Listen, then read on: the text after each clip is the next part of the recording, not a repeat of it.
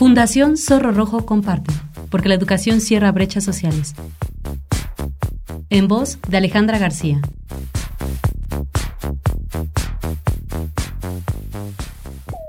¿Qué es la ansiedad y cómo manejarla? El día de hoy queremos compartirles información sobre ansiedad y cómo reconocerla en nuestros niños y niñas, ya que es muy común que en el mundo de hoy pase desapercibida. La ansiedad es una potente respuesta fisiológica y emocional que aparece cuando nos sentimos frente a una amenaza. Es una respuesta normal. En algunas situaciones puede ser buena, pues nos alerta para tomar decisiones, o cuando debemos poner especial atención en algo.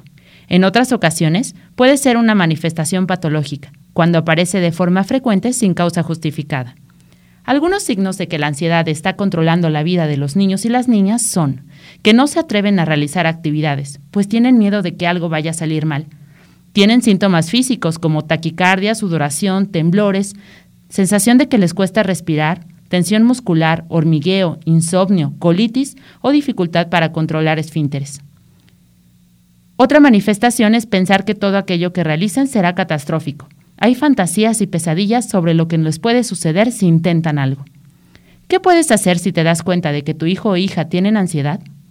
Algunas pautas para combatir la ansiedad son 1. Revisa las posibles causas. Trata de determinar qué acontecimientos se están desarrollando en su momento actual que pueden generar ese estado de alerta.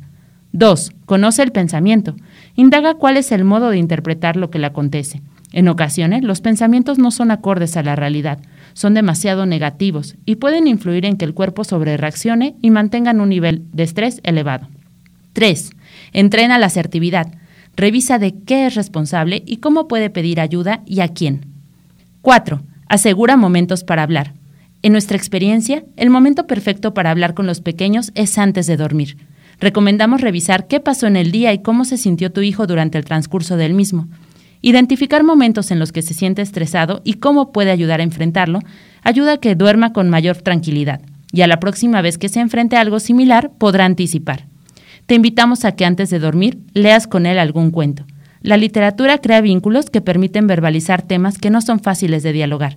Por ejemplo, nos pueden ayudar a revisar qué autoconcepto tiene de sí mismo tu hijo, qué hubiera hecho él o ella en el lugar del personaje del cuento, para él qué es importante, Conoce si se ha enfrentado a un tema similar.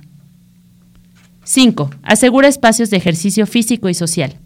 Realizar ejercicio físico ayuda a la generación de endorfina, que mejorará su bienestar. 6. Cuida su alimentación. Una dieta sana, sin exceso de hidratos, grasas y azúcares, ayudará indirectamente a rebajar los síntomas de la ansiedad. 7. Considera la psicoterapia. Si ves que el nivel de estrés de tu hijo no disminuye y que tú mismo te encuentras con niveles altos de ansiedad, considera acudir a terapia. Recuerda que la psicología es para todos. Es una buena herramienta para conocernos que nos ayuda a vivir con mayor paz y bienestar.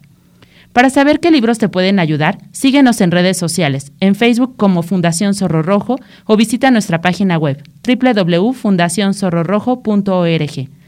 Soy Alejandra García, directora ejecutiva de la Fundación, y ha sido un placer compartir contigo este espacio.